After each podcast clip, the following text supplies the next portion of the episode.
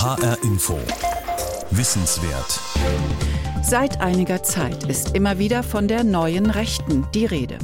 Infolge der Debatte um die Flüchtlingspolitik ist diese politische Strömung als Akteur in Erscheinung getreten und taucht seitdem vor allem im Umfeld der AfD immer wieder auf. Wer sind die neuen Rechten? Was wollen sie und wie rechts bzw. rechtsextremistisch sind sie? Wollen sie die parlamentarische Demokratie kippen? Oliver Günther analysiert für uns die Ideologie der neuen Rechten. Mein Name ist Heike Liesmann. In diesem HR-Info Wissenswert geht es um das Selbstverständnis der neuen Rechten, um Inhalte, Traditionen, aber auch um Protagonisten. Und um die Größenordnung klarzustellen, wir sprechen von einigen hundert Akteuren der neuen Rechten in Deutschland. Sie treten aber durchaus lautstark auf, so wie Björn Höcke von der AfD. Deutschland ist unser Land, unser Staat und unsere Nation. Liebe Freunde, kämpfen wir gemeinsam für eine deutsche Zukunft in der Mitte Europas. Jeder von uns mit seinen Mitteln, jeder von uns an seinem Ort. Ich danke Ihnen für Ihre Aufmerksamkeit. Björn Höcke hat knapp eine Stunde lang geredet, als er mit diesen Worten zum Ende kommt. Der thüringische AfD-Politiker setzt bewusst auf Begriffe wie Nation, Kämpfen und deutsche Zukunft. Seine sogenannte Festrede wird in den Tagen danach viel Aufsehen erregen.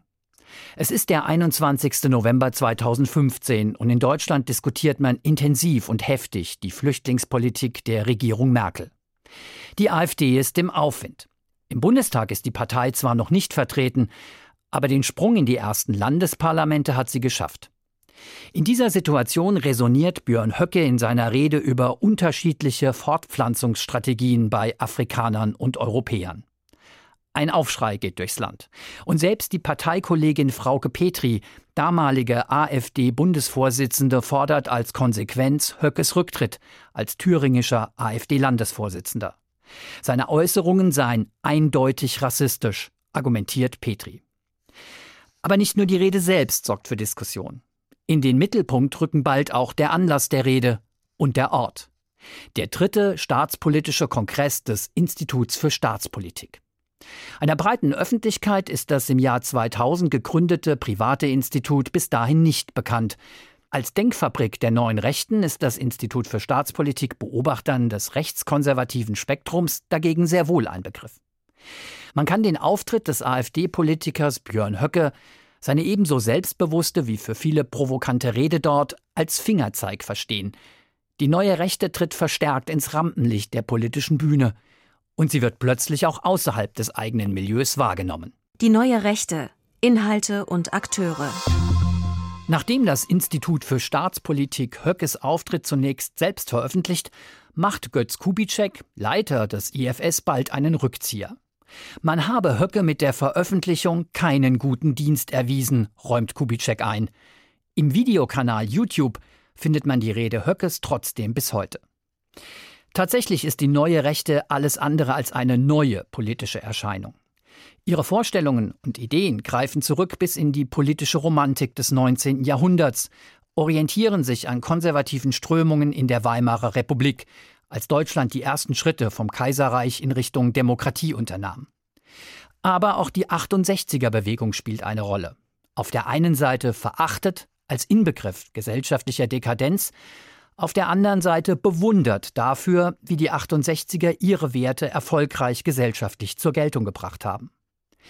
Die neue Rechte eint eines, eine Fundamentalkritik am aktuellen politischen System in Deutschland, gekennzeichnet insbesondere durch eine Skepsis gegenüber dem Parlamentarismus. Und es eint sie eine Orientierung am Leitbild der Nation, definiert durch die Begriffe Familie, Volk, Staatlichkeit. Dazu kommen zentrale neurechte Begriffe. Die Vorstellung vom großen Austausch, der die beabsichtigte Vermischung von Ethnien meint. Oder quasi als Ergänzung der Begriff des Ethnopluralismus, der an die Stelle des alten Rassismusbegriffes tritt. Demnach sei keine Ethnie, kein Volk dem anderen überlegen, aber damit jede Ethnie sich möglichst gut entwickeln könne, müssten die Völker getrennt bleiben. Eine Vermischung der Ethnien schade am Ende allen, heißt es, Statt des Prinzips der Gleichheit müsse das der Gleichwertigkeit gelten. Sowohl die Fundamentalkritik wie das Finden und Diskutieren eigener neurechter Begriffe und Konzepte artikulieren sich vor allem an einem Ort, dem Institut für Staatspolitik, kurz IFS, mit Sitz in Schnellroda, Sachsen-Anhalt. Gegründet wurde das IFS im Jahr 2000, unter anderem von dem Lehrer und Historiker Karl-Heinz Weismann und dem Publizisten und Aktivisten der neuen Rechten Götz Kubitschek. Hier finden regelmäßig Tagungen und Vorträge statt. Außerdem gehören zum IFS ein eigener Verlag, der Antaios Verlag von Götz Kubitschek, Schriftenreihen und eine eigene Zeitschrift, die Sezession, deren verantwortlicher Redakteur ebenfalls Kubitschek ist. Nach einem Disput über die Ausrichtung des Instituts ist Mitgründer Weismann im Jahr 2014 ausgeschieden. Übrig geblieben ist Götz Kubitschek, der seine Ablehnung der bestehenden Verhältnisse besonders offen artikuliert. In einem Artikel für die junge Freiheit schreibt er im Februar 2007 unter dem Titel Trotzdem Preußen der Wahlpreuße von heute muss im Blick auf diesen Staat aufhören, sich wie ein Preuße zu benehmen. Wenn er es nicht tut, wird er zur lächerlichen Figur, zum nützlichen Idioten, der weiterhin stabilisiert, was andere mit seiner Unterstützung noch etwas länger aussaugen können. Aber auch wenn Götz Kubitschek immer wieder von Widerstand redet, wenn der Reserveoffizier gerne militärische Metaphern benutzt, im Gespräch mit dem Journalisten Thomas Wagner für dessen 2017 erschienenes Buch Die Angstmacher geht er zu seinem eigenen Vokabular auf Distanz. Es gehe um einen gewaltfreien Widerstand. Das, was wir maximal befürworten, sind Ordnungswidrigkeiten, etwa Hausfriedensbruch und Sitzblockaden. Wir wollen den Staat über das Argument und über eine kulturelle Hegemoniestrategie zu einer Tendenzwende bringen und nicht gewalttätig. Den Verfassungsschutz überzeugte das nicht. Seit April 2020 gilt das Institut für Staatspolitik als rechtsextremistischer Verdachtsfall. Zur Begründung heißt es unter anderem, das IFS trage zur gesamtgesellschaftlichen Spaltung bei und begünstige Radikalisierungstendenzen bis hin zur Legitimierung von Gewalt. Meine Interviewanfrage für dieses HR Info Wissenswert blieb seitens des IFS unbeantwortet. Anders bei Andreas Lichert. Andreas Lichert ist Mitglied der AfD-Landtagsfraktion in Hessen. Bis zum Einzug in den Landtag war er für das IFS aktiv, als Vorsitzender des Vereins für Staatspolitik, der das IFS betreibt. Ich treffe Andreas Lichert in den Fraktionsräumen der hessischen AfD. Mein erster Eindruck? Schneidig.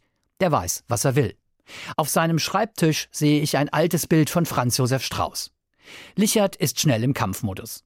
Der Verfassungsschutz? Ein politisches Machtinstrument. Das Staatsverständnis der neuen Rechten autoritär? Quatsch. Die Linken seien es doch, die alles staatlich regeln wollten.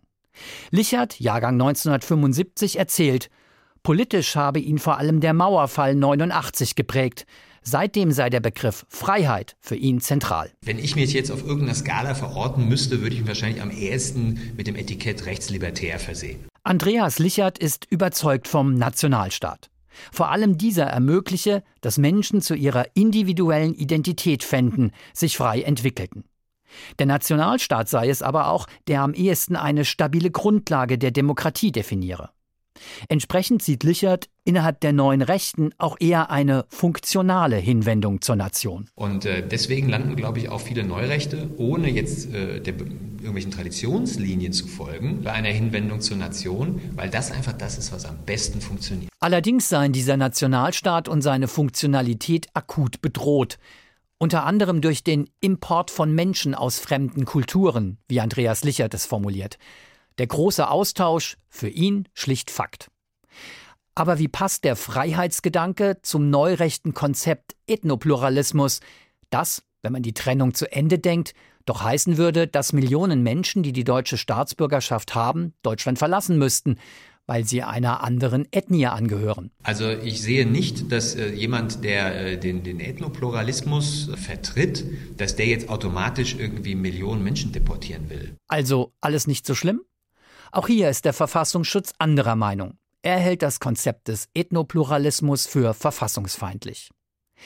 Rechtslibertär, das ist eine Facette innerhalb der neuen Rechten.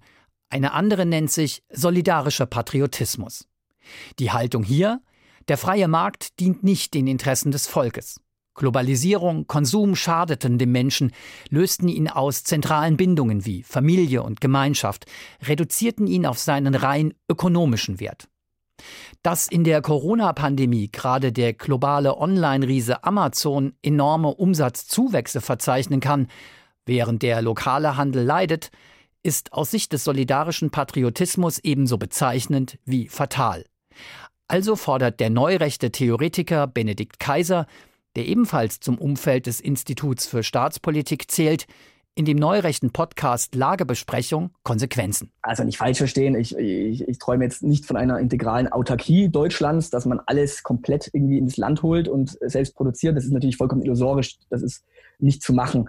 Aber äh, was zu machen ist, denke ich, ist, dass man äh, die Güter des Grundbedarfs, äh, das alles muss hierzulande produziert werden und das muss gegeben sein, das muss sicher sein, da darf man sich nicht abhängig machen von irgendwelchen Lieferketten. Äh, hier darf der freie Markt äh, nicht schalten und walten, wie er möchte, das geht schief. Ähm, der, freie Markt kennt auch keine Volksinteressen in dem Fall, ähm, sondern ähm, diese Interessen müssen eben dann durch den Staat vertreten und geschützt werden. Der beinahe schon sozialistische Sound mag überraschen. Aber Benedikt Kaiser gehört zu einer jungen Generation neuer Rechter, die sich intensiv mit der Linken auseinandersetzt, die aber auch klar auf die Unterschiede verweist. Den Linken gehe es um die Klasse, den Rechten um das Volk. Von rechtslibertär bis solidarisch patriotisch. Die beiden Beispiele deuten an, der Begriff neue Rechte taugt nur als Oberbegriff für unterschiedliche Konzepte. Trotzdem lasse er sich einigermaßen klar fassen, sagt Armin Pfahl-Traugbar, der sich seit vielen Jahren mit den Themen Rechtsextremismus und neue Rechte beschäftigt. Früher als Referatsleiter in der Abteilung Rechtsextremismus des Bundesamtes für Verfassungsschutz, heute als Wissenschaftler. Bei der Betrachtung von politischen Phänomenen müsse man drei Ebenen unterscheiden Ideologie, Organisation und Strategie. Ich fange mal mittendrin an bei der Organisation. Da geht es bei der neuen Rechten nicht um eine feste Organisation oder einen Verein. Da geht es vielmehr um einen losen intellektuellen Kreis. Man liest sich, man diskutiert miteinander, man rezipiert sich, man kritisiert sich mitunter auch. Dann gibt es aber auch eine ideologische Gemeinsamkeit, die darin besteht, dass man sich auf das Gedankengut der konservativen Revolution der Weimarer Republik beruft. Also Denker wie Oswald Spengler, Karl Schmidt, Arthur Möller-Vandenbruck, äh, Ernst Jünger, äh, etc. Seit 2004 ist Armin Pfahl-Traugbar Professor für Politikwissenschaft an der Hochschule für öffentliche Verwaltung in Bonn. 2019 hat er ein Buch veröffentlicht mit dem Titel Der Extremismus der neuen Rechten. Armin Pfahl-Traugbar sagt, auch bei der Betrachtung der neuen Rechten müsse man neben Ideologie und Organisation ein drittes wichtiges Merkmal genau anschauen. Das dritte Merkmal ist die Strategie. Ähm, das ist der Ansatz der sogenannten Kulturrevolution von rechts. Da geht es also um einen geistigen Kampf, den man führt, um die eigenen Deutungsmuster von Politik als dominant im intellektuellen Diskurs oder gar im öffentlichen Diskurs zu haben. Und wenn wir Akteure haben, die diese drei Merkmale äh, aufweisen, dann spreche ich von den neuen Rechten. Traditionslinien der neuen Rechten. Viele Ideen und Vorstellungen der neuen Rechten sind nicht neu. Beginnen wir mit der politischen Romantik. Wenn Johann Gottfried Fichte in seinen Reden an die deutsche Nation Anfang des 19. Jahrhunderts ein deutsches Wesen beschreibt, das vor allen anderen Völkern zur Philosophie befähigt sei und eine besonders tiefe Beziehung zum Übersinnlichen habe, weist das auf einen Begriff hin, der 200 Jahre später in der neuen Rechten ein zentraler ist, der Begriff der nationalen Identität.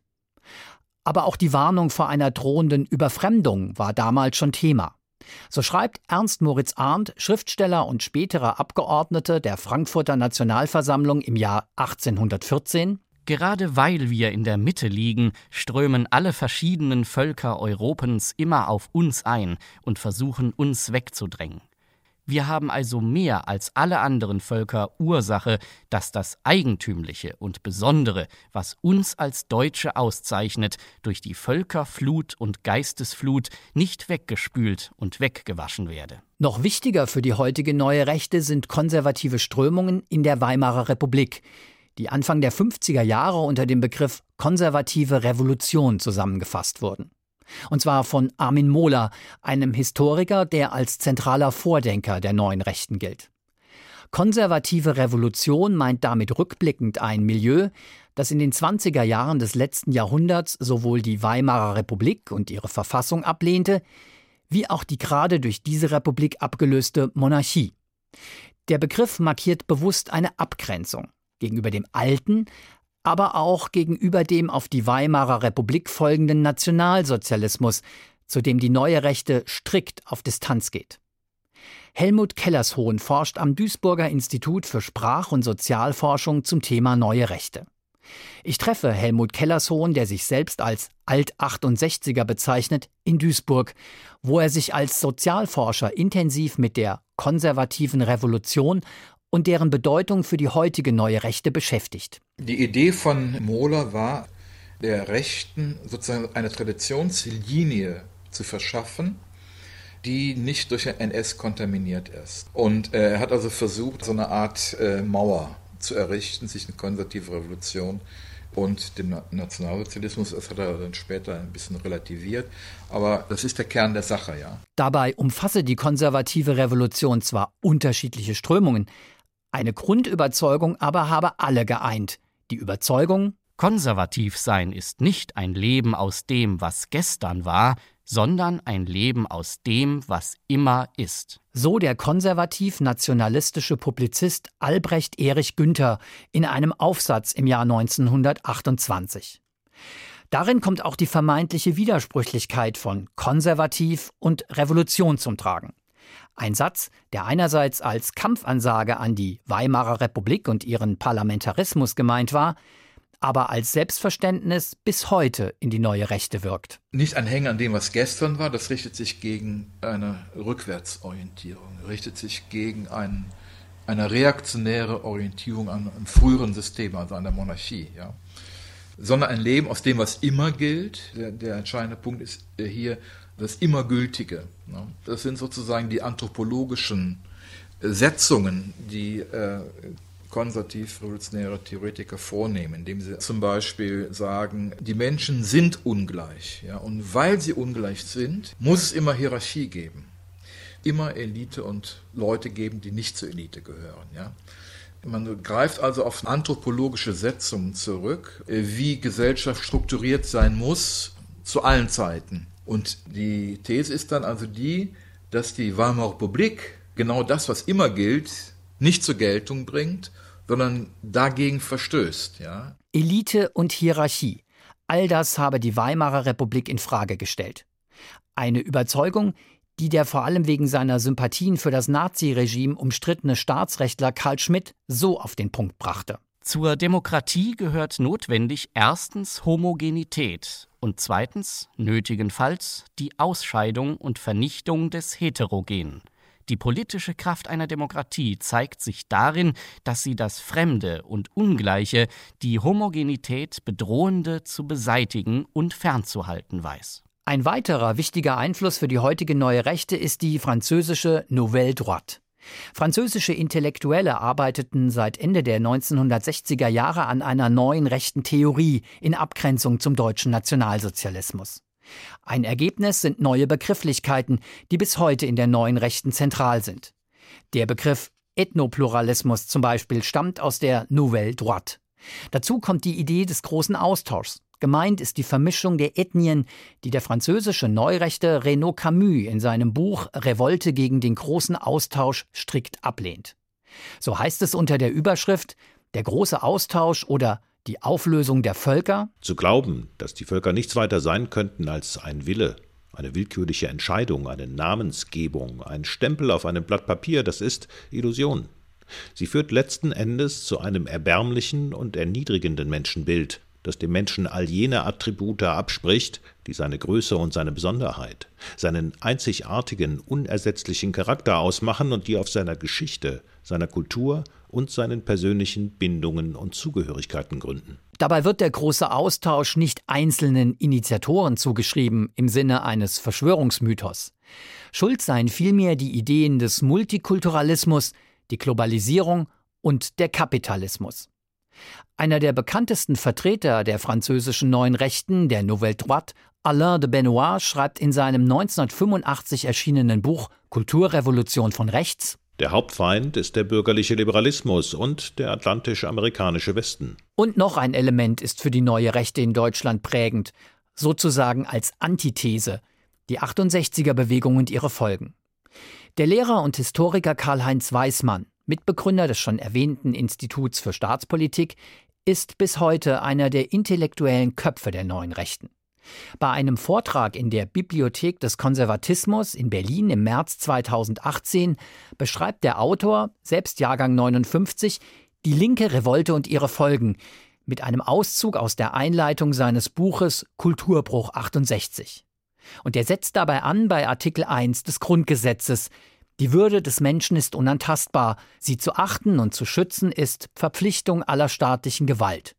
Hier der Ausschnitt in gekürzter Form. Wenn Artikel 1 Grundgesetz als Monstranz der Zivilreligion dient und Gleichheit als unumstößlicher Glaube. Wenn es an deutschen Universitäten fast doppelt so viele Gender-Lehrstühle wie Lehrstühle für alte Sprachen gibt, wenn der Abiturient in T-Shirt, kurzen Hosen, Turnschuhen erscheint und sich der Studienrat optisch kaum unterscheidet, wenn nie zuvor so große Harmonie zwischen den Wertvorstellungen von Kindern und Eltern bestand und aufs Maulen automatische Wunscherfüllung folgt, dann hat das alles mit 68 zu tun. Hassliebe 68. Die Strategien der neuen Rechten.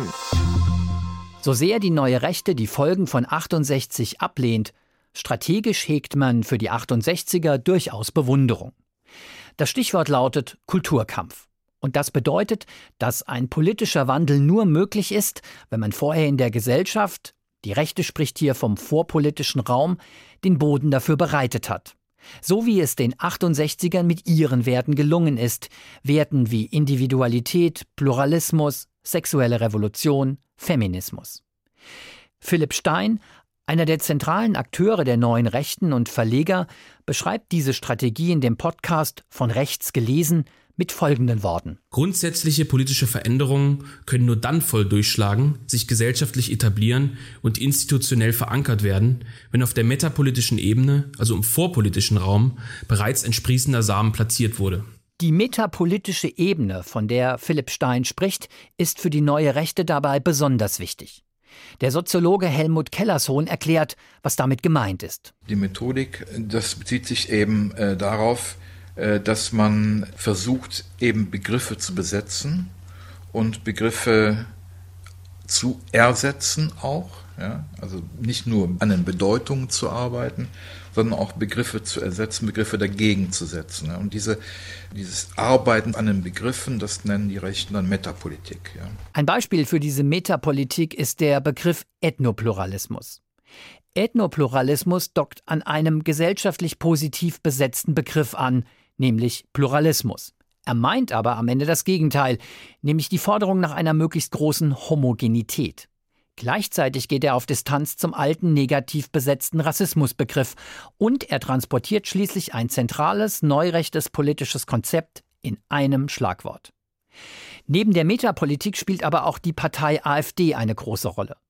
Die AfD schafft nicht nur Aufmerksamkeit und einen Resonanzraum für die Inhalte der neuen Rechten, wie es der hessische AfD-Politiker Andreas Lichert formuliert. Das, was zum Beispiel auf der linken Seite ja schon seit Jahrzehnten erprobte Praxis ist, dass man sich natürlich auch über die politischen Stiftungen ein Ökosystem rund um die Partei erhält. Ja, das ist jetzt erstmalig auf der politischen Rechten eigentlich möglich, dass gewissermaßen der vorpolitische Raum rund um die neue Rechte eine Finanzierungsquelle, ich würde es auch ganz so schnöde bezeichnen wollen, erschließen kann. Das ist natürlich ein Novum. Das Verhältnis zwischen dem außerparlamentarischen Milieu der neuen Rechten und der AfD ist allerdings schwierig.